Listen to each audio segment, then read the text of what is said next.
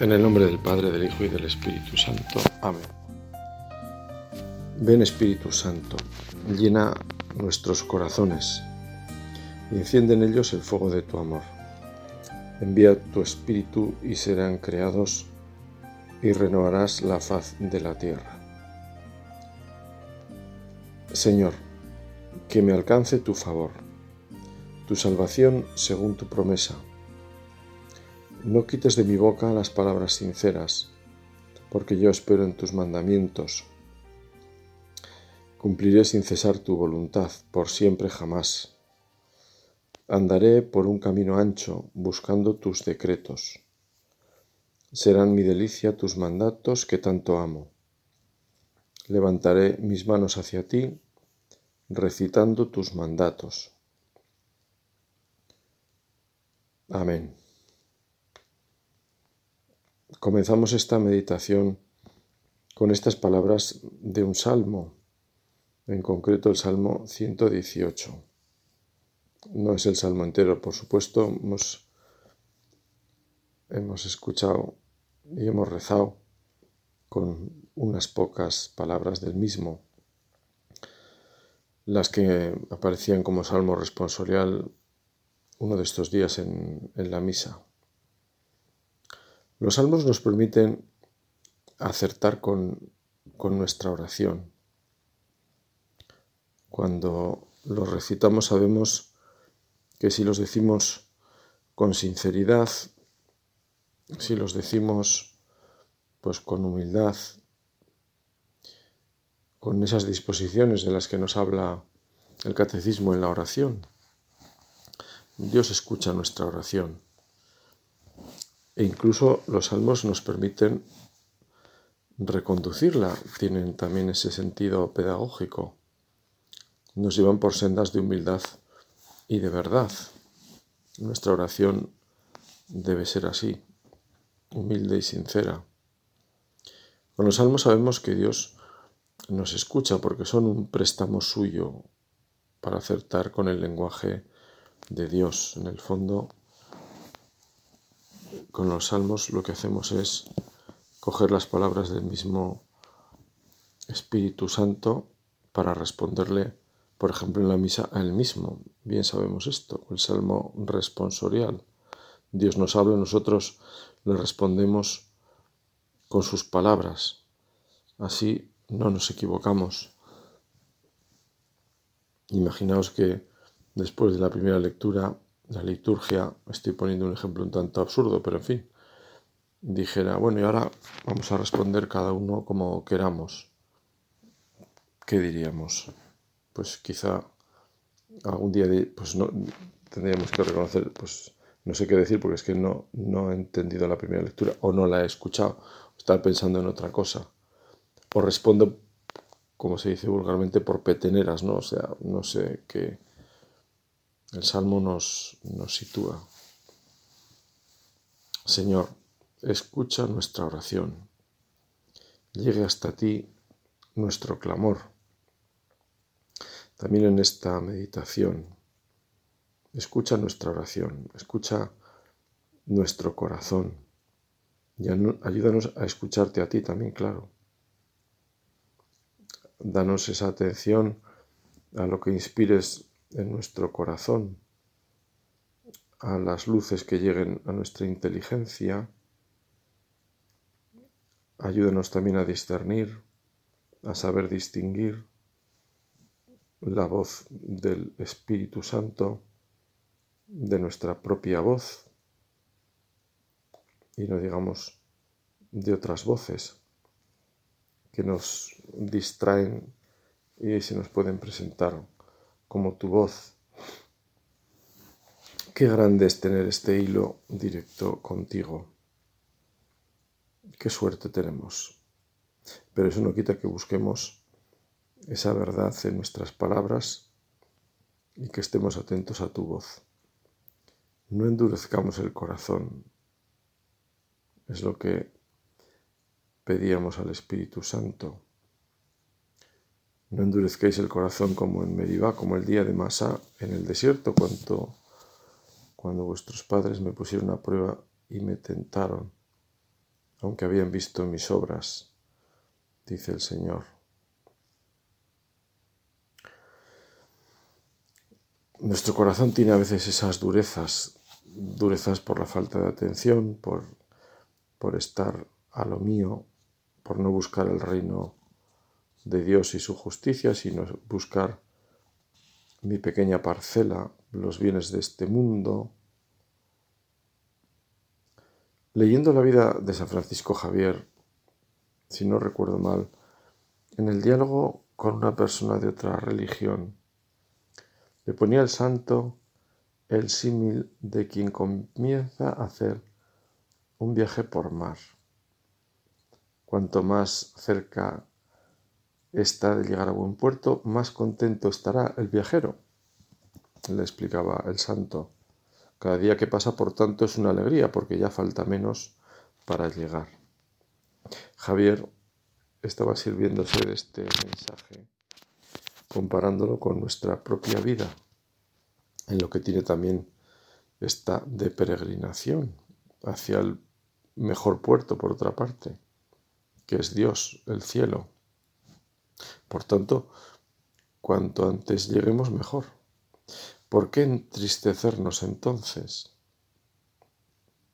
Una vez más diremos que son pensamientos lejanos a los nuestros, a los humanos, los pensamientos del, santo que por otra parte en el diálogo con esta persona recuerdo que la otra en cuanto empezó Javier su discurso ya sabía lo que le quería decir, sabía cuál era el mensaje, pero no le hacía gracia, no, no, le, no, le, no le penetraba, no lo captaba. Quizá porque son los pensamientos de Dios y no son los nuestros. Jesús ya dijo en más de una ocasión, penséis como los hombres, no penséis como Dios. Los pensamientos de Dios nos llevan por otro lado, nos llevan, nos tienen que, nos elevan ciertamente. Y no es extraño que no coincidan con los nuestros. Quizá siempre apegados aquí a estas cosas, incluso en lo que pedimos también, siempre con, quizás intereses un tanto, pues, no sé, muy, muy simples, me, me atrevo a decir, cuando Dios pone en nuestros corazones, quiere poner para empezar, deseos grandes, que son los que han tenido siempre los santos en su oración, intentando que esta pues sea lo más parecida a la que hay en el corazón de Cristo, en el corazón del Hijo que habla al Padre. También es verdad que nuestra oración, porque es cristiana, sabemos que va siempre con Cristo, que rezamos con Él, que rezamos en Él, unidos a Él y que rezamos por Él, que Él presenta también al Padre nuestras oraciones, es el sacerdote sumo y eterno. Eso también le da a nuestra oración algo muy especial, una oración, nuestra oración es cristiana, no lo olvidemos nunca, es Cristo quien reza con nosotros siempre. Este salmo, decía un patrólogo, que representaba como el último tramo en esa subida de, la sabiduría, por el camino de la sabiduría hacia la cumbre de la perfección, que consistía, decía él, en identificarse con los preceptos divinos, es decir, si nuestra vida es tiene que ser como la de Cristo, hacer la voluntad del Padre, ese tiene que ser nuestro alimento, si realmente ese alimento es para nosotros nuestra alegría, si nos identificamos con esos mandatos del Señor, si son nuestra ilusión, si los hemos asimilado, pues realmente ese es, esa es nuestra meta. No ver los mandatos del Señor como una especie de, no sé, de límites para no salirnos del camino, que es verdad que lo son, ni verlo solo como pues lo que no hay que hacer, que también es verdad que nos marcan lo que no debemos hacer. porque primero porque no nos conviene, siguiendo con la imagen de las ovejas, es como el pastor que guía las ovejas y dice, bueno, pero no, no les deja ir, ir por el precipicio, claro, porque se irían por el precipicio. Bueno, pues les no les deja, les está poniendo un límite, claro, pero es un límite por su bien. Esto es lo que hace Dios con nosotros. Nos marca límites por nuestro bien, para que no nos salgamos del camino, para que podamos llegar a esos pastos eternos, para que no nos perdamos, aunque evidentemente somos libres y, y también responderemos del ejercicio de nuestra libertad. Pero con el salmo que acabamos de escuchar, eh, al rezarlo, es lo que le hemos pedido al Señor, en el fondo, Señor, ayúdame a amar tus preceptos, ayúdame a verlos como, como una suerte, un, regalo que tiene que llenar mi corazón de gozo, porque me marcan el camino en el fondo de la felicidad, aunque, repito, quizá yo vea en los mandatos del Señor un límite, es el eterno el engaño del, maligno, quizá el primero de ellos, hacernos ver a Dios como el, que coarta nuestra, nuestra libertad, ¿no? Dios como es la primera mirada que puede haber, la primera mirada superficial, aquello de lo que, lo que el pecado, el pecado, eh, como era aquello que decía, o mata todo lo que... no, recuerdo exactamente, pero bueno, la idea era esta, ¿no? Eh, eh, todo lo que hay que hacer en el fondo es aburrido, ¿no? Y, al revés, justo lo que no hay que hacer es lo divertido. Bueno, esto, bien, pues puede ser una mirada un tanto insulsa de las cosas, pero en el fondo una mirada más larga es la que nos llevaría a ver, por poner un ejemplo muy sencillo, de, de lo que se entiende por la libertad en, o el ejercicio de la libertad, un poco sin límites en estas noches de fin de semana que, bien, pueden eh, aparentar o parecer como una especie de explosión de euforia y de, y de plenitud, ¿verdad? Cuando, cuando pues uno ve eh, pues a cierta hora a la gente moviéndose, bailando, pues eso, como digo, es una especie de, de cielo, pero cuando pasan unas horas y los efectos de el alcohol en su caso, o si ha habido otras sustancias de ellas también, o de toda la vez, pues resulta que uno se encuentra con una persona completamente aplastada, decaída físicamente y posiblemente incluso de corazón abatido, ¿no? en lo más profundo de su, de su ser, porque no estamos hechos para eso.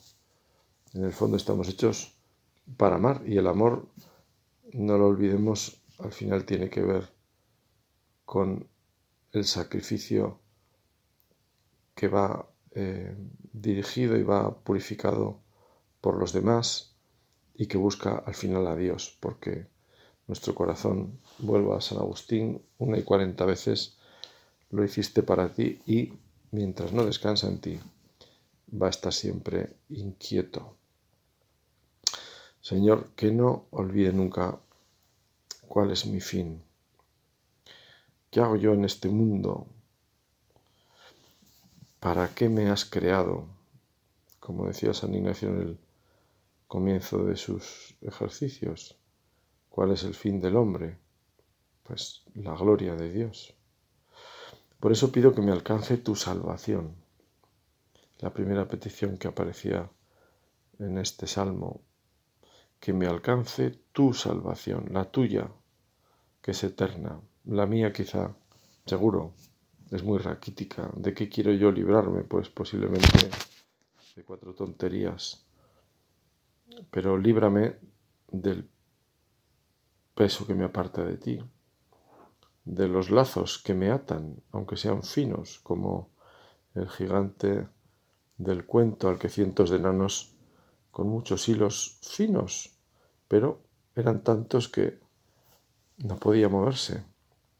Pues quizá me puede pasar a mí también así, que A lo mejor no hay ninguna cadena pesada que me ate, ninguna, entre comillas, adicción, ninguna cosa que me esclavice, pero sí hay pequeños hilos que me impiden moverme y que al final pues pueden resultar como una cadena gruesa porque al final impiden el movimiento, que es de lo que de lo que se trata, lo que busca el maligno.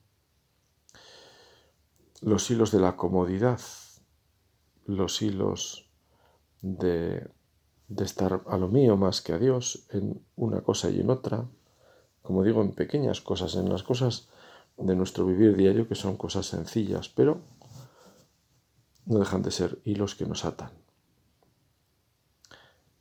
Con el favor de Dios, decía, decía el Salmo, Señor, que me alcance tu favor, tu favor, tu gracia, tu, tu benevolencia. Un compañero sacerdote solía emplear mucho esta expresión, con el favor de Dios. Haremos esto, bueno, con el favor de Dios. Esperamos que saldrá esto otro. En el fondo es ese gracias a Dios, contando con Él. Que no se me olvide. Que tenga presente esto de corazón. También por el bien que hace volver a este lenguaje que también tiene algo de evangelizador porque es poner a Dios en nuestras conversaciones. Nos tiene que dar pena y tenemos que hacer lo que podamos en sentido positivo, claro, no quedarnos con la pena, pero ver cómo en el lenguaje hemos quitado a Dios, incluso la misma palabra, ¿no?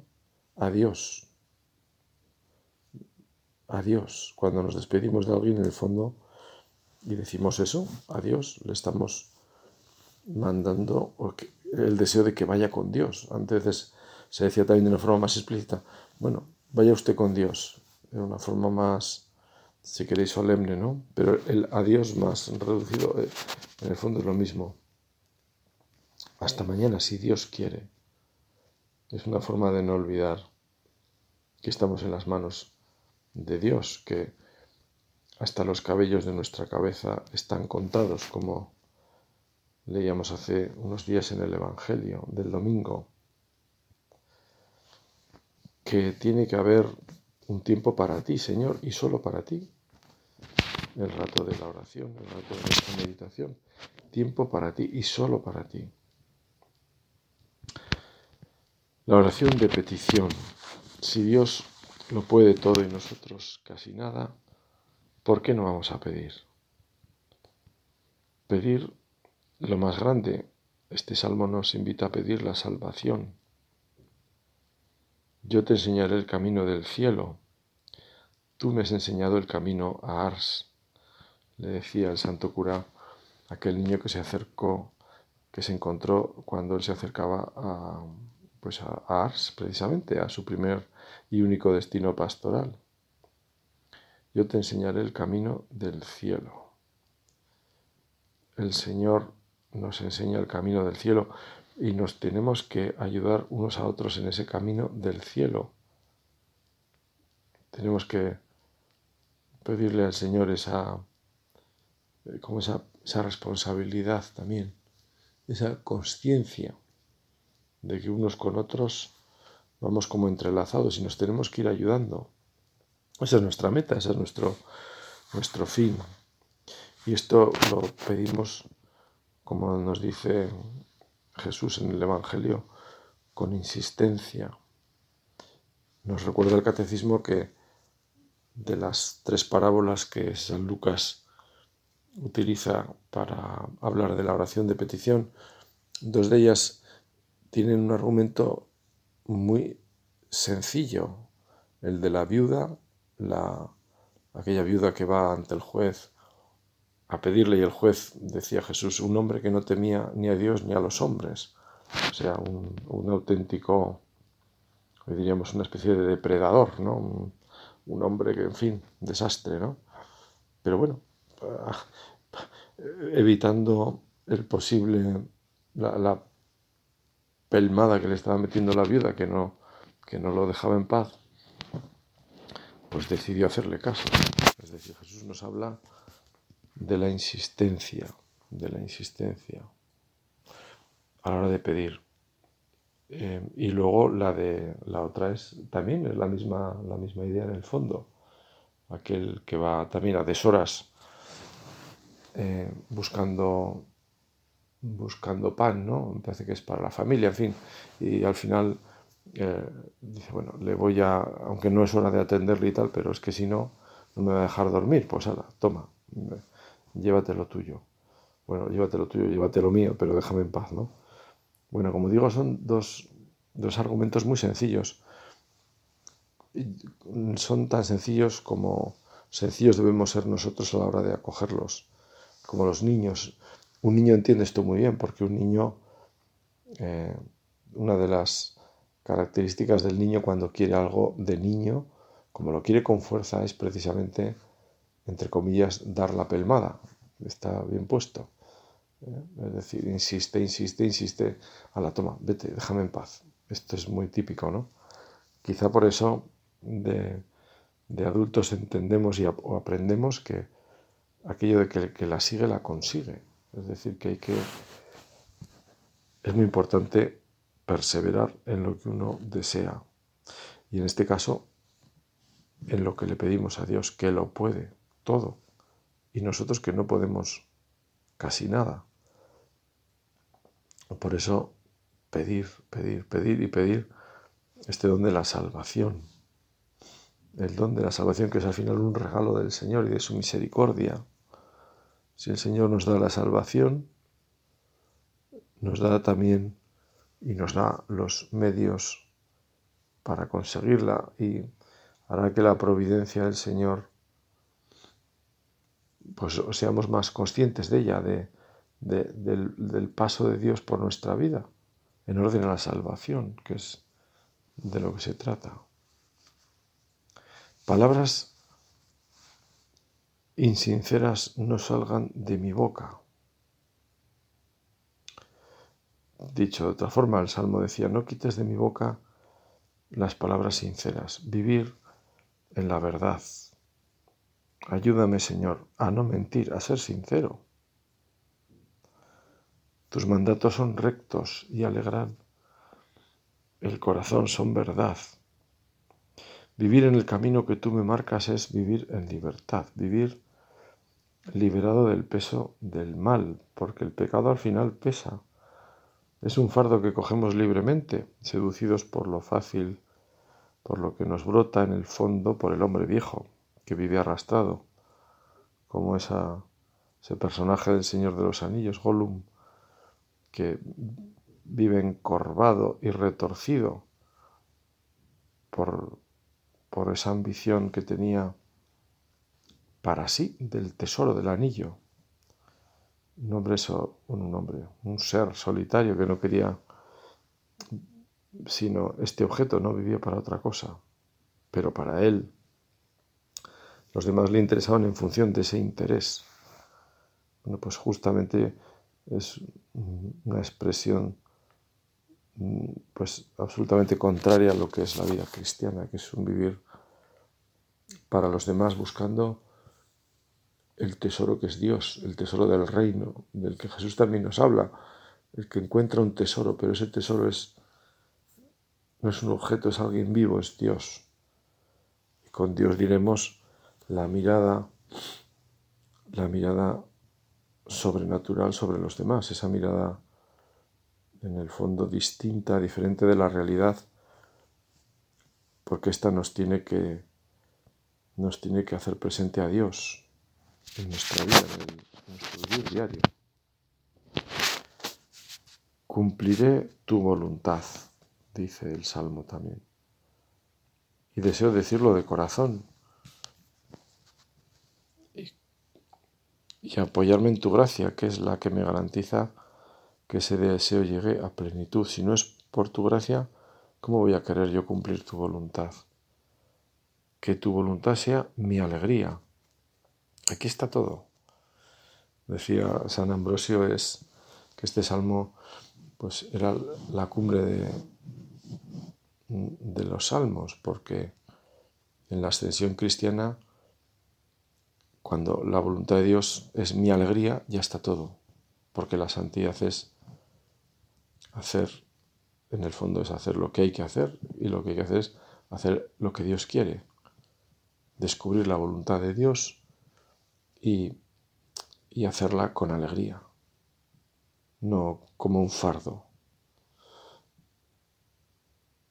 Tus mandatos son rectos y alegran el corazón. Serán mi delicia tus mandatos.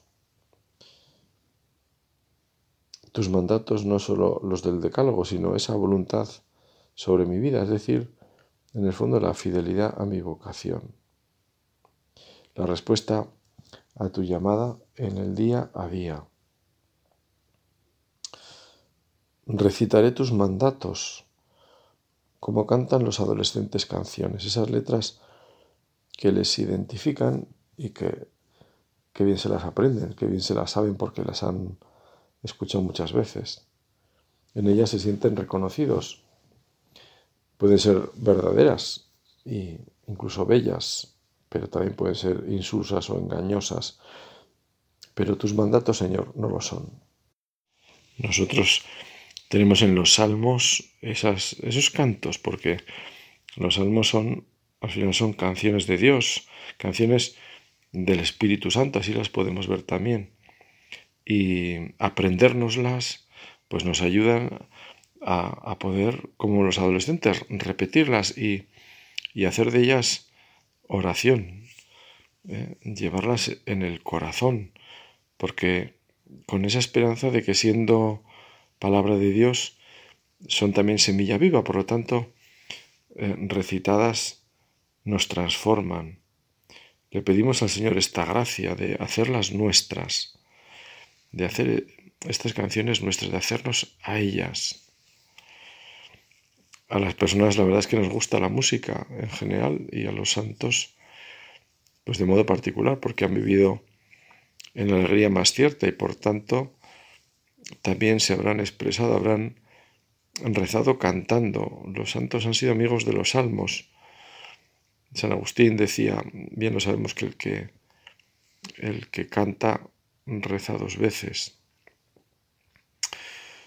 Pues le pedimos al Señor también esto. Le pedimos al Señor porque Él es la puerta. Solo los justos entran por ella. Por eso te damos gracias porque nos has escuchado y ha sido nuestra salvación. Dice también uno de los salmos. Jesús se identifica con las palabras de este salmo en el que se, se habla de esa piedra que los constructores desecharon, que ahora se ha convertido en piedra angular, este último salmo al que hago referencia. El, Jesús se reconoce como la piedra clave de ese templo que formamos con Él. Ese Cristo que sigue creciendo con la Iglesia cuando aumentan sus hijos y cuando crece la santidad de los mismos. Jesús es esa piedra fiel que no se mueve, que no se movió del plan del Padre, que fue fiel al mismo. No se haga mi voluntad, sino la tuya.